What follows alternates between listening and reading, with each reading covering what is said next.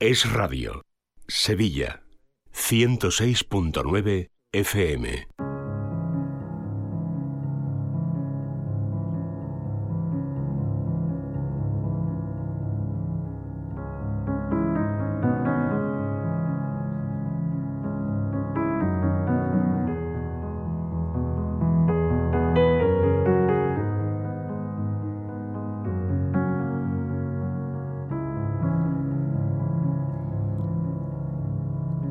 Un nuevo Vivir en Positivo, el programa que dedicamos cada miércoles, cada semana aquí en este programa, en Es Radio Sevilla, a hablar sobre psicología y sobre desarrollo personal. Para ello ya me acompaña en esta mesa de radio Paloma Carrasco. Hola Paloma, ¿qué tal? Buenas tardes. Buenas tardes Laura, buenas tardes a todos. Vamos a entrar en materia ya en unos instantes, pero antes permíteme que te presente para los oyentes.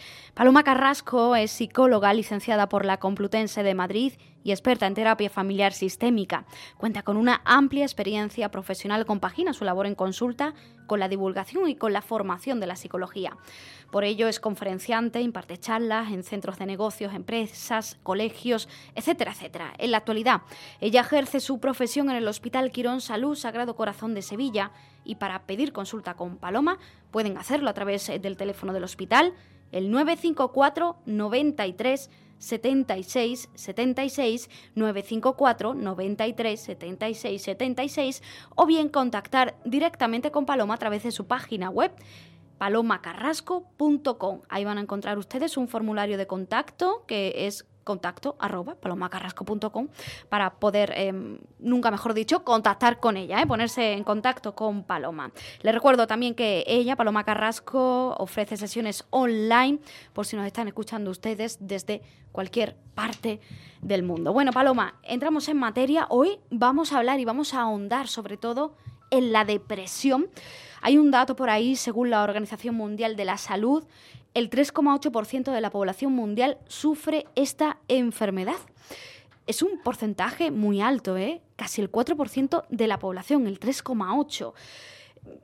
Es cierto que casi todos, si nos ponemos a, pensar, tenemos alrededor a alguien que sufre depresión, que la ha sufrido o, que incluso la, va a, sufrir, ¿no? Que incluso o nosotros mismos la hemos padecido, la estamos padeciendo o la podemos padecer en algún momento de nuestra vida.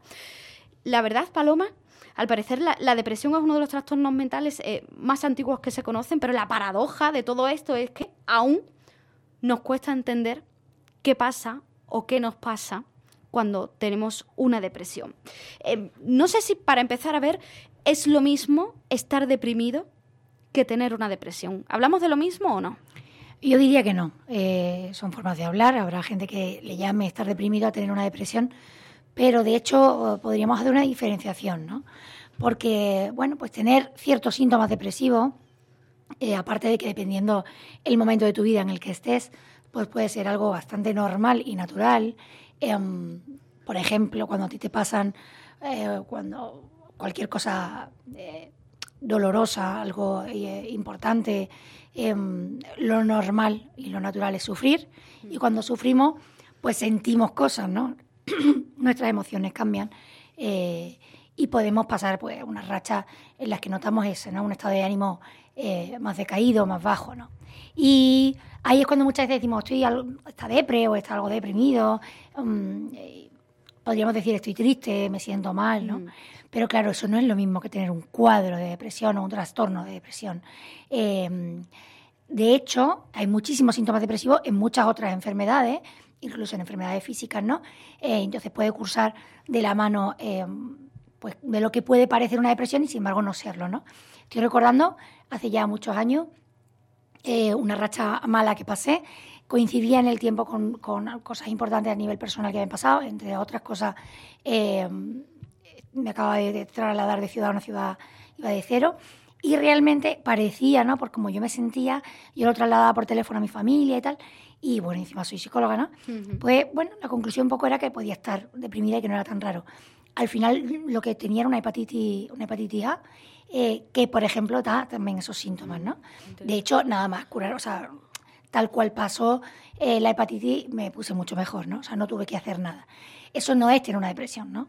Entonces, Em, hay una gran diferencia y eso es lo que yo quisiera hoy enseñarle al oyente, ¿no? A cómo diferenciarlo y sobre todo cuando eh, creemos, después de saber algo más o conocer mejor, que tenemos una depresión, entonces sí eh, saber qué hacer, ¿no? Y desde luego eh, hay que pedir ayuda profesional.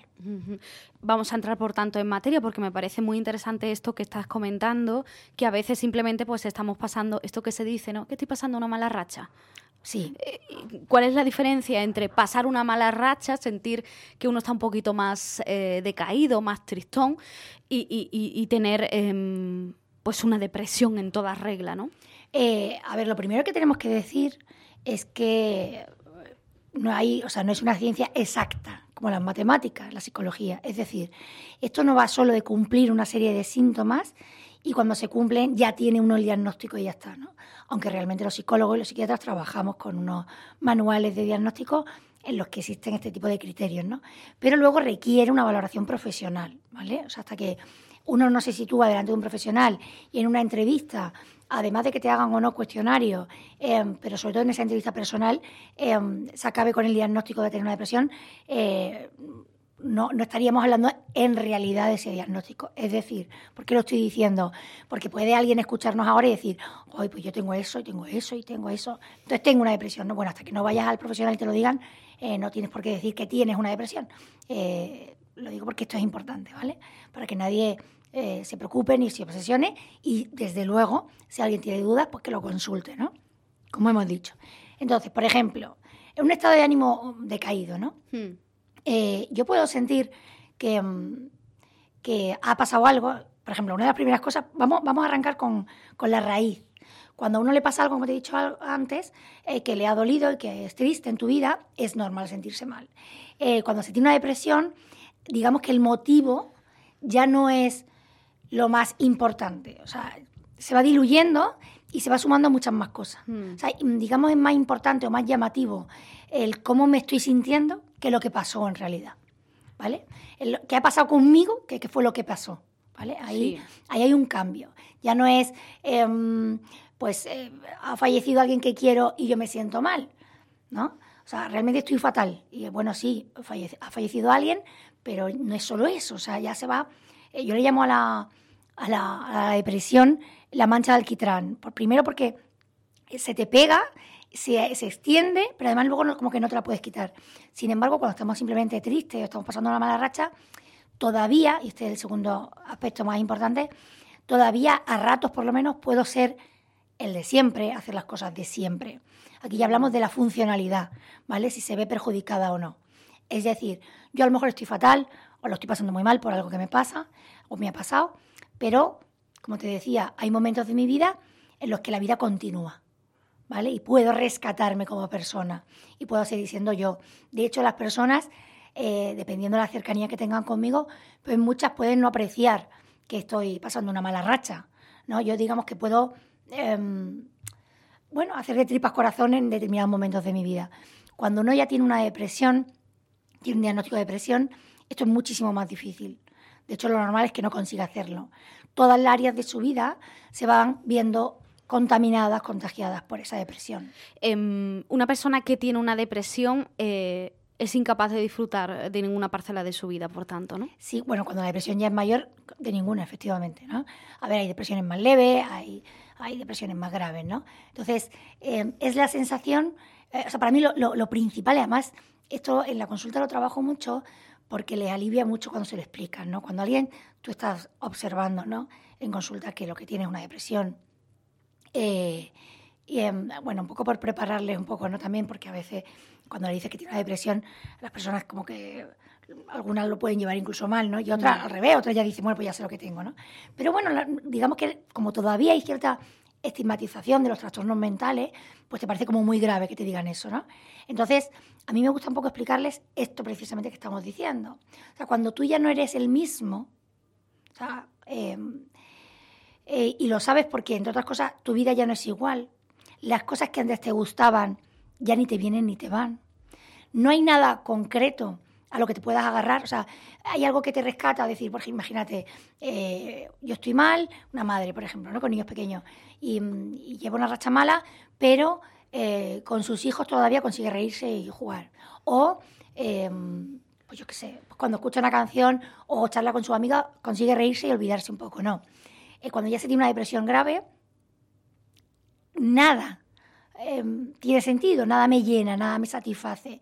Y entonces dejo incluso de, hacer ese esfuerzo porque cuando lo he hecho no me ha servido de nada. Mm. El vacío del que uno em, se va llenando, aunque suene una frase un poco extraña, em, esa sin razón o ese sin sentido empieza a impregnar todas, áreas, todas las áreas de mi vida. Entonces, bueno, bueno, pues efectivamente no hay nada que me, que me llene. Oye, ¿qué pasa cuando eh, el origen de esa depresión eh, no tiene un motivo aparente. Antes has comentado que, a veces podemos entrar eh, en una depresión por un motivo que puede ser, decías tú, el fallecimiento de un familiar y que luego comentabas, ¿no? Que al final, pues, ese motivo, pues, eh, al final queda relegado a un segundo plano y al final es que tú te sientes muy mal, estás abatido, triste, pero ¿qué pasa? cuando nos aborda una depresión sin un motivo aparente. Bueno, eso es muy común. estaríamos hablando de las depresiones endógenas. ¿no? La exógena es porque sucede algo exterior y la endógena es eh, pues de dentro hacia afuera. ¿no? Y de hecho, bueno, en la depresión hay cierto, también ¿no? cierta genética detrás, cierta herencia. Eh, normalmente eh, en una depresión, alguien que tenga una depresión endógena va a tener a alguien detrás que también las tenía, ¿no? O sea, hay, eso suele pasar. Em, todavía dificulta más en el sentido de que desde fuera te da la sensación de que esa persona tiene un espíritu depresivo, como si no tuviera importancia, ¿no? Aquí volvemos a hablar de las personalidades diferentes, ¿no? De que esos cuadros de personalidad distintos que tenemos y te puede parecer que alguien, bueno, pues es más extrovertido y alguien más introvertido. Mm, bueno, a veces está pasando eso, ¿no? Que hay alguien que, que realmente tiene como más facilidad y más tendencia a esa depresión, sin que tenga que pasar nada, ¿no? A ver, es muy importante que seamos conscientes. Hemos hablado muchísimas veces de la relación mente y cuerpo. Yo no me gusta, no me entretengo mucho hablar de esa perspectiva más médica, eh, entre otras cosas porque creo que eso es lo que mejor hace el psiquiatra, ¿no? En vez de que lo haga yo. Pero es verdad que tenemos que ser conscientes de que el cerebro cambia. O sea, igual que hay una prevención de la depresión, es decir, las personas, por ejemplo, que son más activas, que se mueven más, van a tener menos riesgo de sufrir una depresión, que una persona que en general es sedentaria, de carácter más, em, bueno, pues eso, sedentario o incluso apático, ¿no? O, em, menos entusiasta y, las cosas en general le llenan más. Entonces, el problema de la cuando ya tengo una depresión es que realmente, fisiológicamente hablando, tu cerebro ha entrado en una depresión. Y lo que antes funcionaba de una manera, pues yo que sé, los índices de serotonina, ya te digo, no, no voy a entrar ahí, pero va cambiando. O sea, los, nuestros neurotransmisores están haciendo cosas que antes no hacían. Mm. Y por eso también me siento mal. O sea, esto es como la pescadilla que se muerde la cola. ¿Qué va antes? ¿Que yo dejo de hacer las cosas que antes me gustaban y por lo tanto me empiezo a sentir mal? ¿O que porque me siento mal dejo de hacer las cosas que me gustaban y eso me hace sentir aún peor? Bueno, mm, da un poco igual. Lo que sabemos es que todo va unido, pero al final me va modificando interiormente. Por eso, cuando se tiene una depresión, normalmente, además de la terapia psicológica, que sería importantísima, eh, porque he dicho que requiere ayuda profesional, pero normalmente también va a requerir medicación, porque necesitamos ese empuje que haga que nuestra mente empiece a cambiar. O sea, que, estamos hablando de una cosa seria, ¿no? La, depresión, de hecho, para mí, em, lo digo muchas veces y el paciente le hace como gracia, pero realmente, em, sobre todo en los cuadros mixtos, ¿no? Ansioso-depresivos, que son muchísimas veces, van de la mano, en la parte de la ansiedad em, me resulta mucho más sencilla de tratar. Hmm. Eh, sin embargo, la depresión hay como un inmovilismo, ¿no? Es más complicado a la hora de ese primer cambio que tiene que llegar para que se empiece a producir esa modificación de conducta, ¿no? Y por eso eh, te decía, la medicación muchas veces pues es fundamental. ¿No todas las depresiones se, curan con medicación o sí? Eh, cuando ya hablamos de una depresión importante, yo diría que en general sí. No voy a decir todas ni no todas, porque por supuesto hay personas que pueden conseguir eh, a lo mejor curarse ¿no? y, sin la medicación. Pero es que, ¿sabes qué pasa? Que la medicación está para eso, para ayudar. Entonces, cuando uno siente que ya eh, no es el mismo, cuando además te lo dicen desde fuera, qué está pasando, cuando uno siente, por ejemplo, uno de los síntomas, una de las cosas importantes podemos decir para que alguien identifique si está realmente deprimido y es grave lo que tiene, es porque cuando uno está mal, o está triste, o está pasando mala racha, te decía, a ratos siente más o menos que él mismo, incluso a ratos piensa en el futuro y piensa que va a estar mejor mañana. Tiene cierta esperanza de mejora. La persona que tiene ya una depresión grave, esa esperanza desaparece y el futuro lo ve muy negro, ¿vale? Eh, yo también le llamo el pozo, eh, porque un pozo profundo, porque soy consciente de que arriba hay, una salida, pero me pilla tan lejos que no, que no la veo, ¿no? Entonces, la persona que tiene una depresión es muy común que empiece a pensar, por ejemplo, en, que la única salida es la muerte, ¿no? O sea, no tanto ideas de suicidio, que también pueden aparecer, pero esa idea de, desde luego, estaría mejor muerto que vivo, ¿no? Mm. Porque no hay nada que hacer, es como que no tiene solución lo que yo tengo. Y esto es algo que alguien que está sano, desde fuera tú dices, bueno, pero es ridículo. O sea, hay cosas que uno puede hacer para cambiar su situación, ¿no? Mm. Pero el deprimido, que está enfermo, no lo ve así. Entonces, la medicina...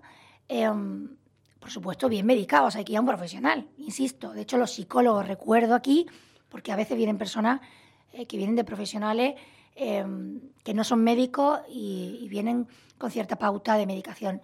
El psicólogo, cualquier persona que no ha hecho medicina, eh, no puede mandarte una medicación eh, para una depresión, ¿vale? Es muy importante.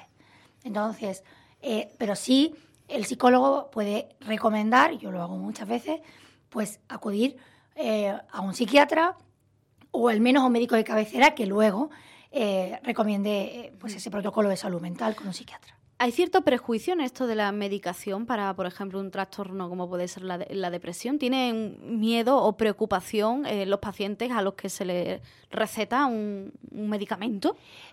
sí, yo diría que sí. Es curioso, con el tema de medicación, aunque cada vez menos, vemos dos cosas que son peligrosas para mí, o, por lo menos no me gustan. La primera es un poco lo contrario de lo que has dicho. Personas que en un momento determinado han aprendido eh, que la medicación es lo que es fundamental y solo toman medicación. ¿Vale?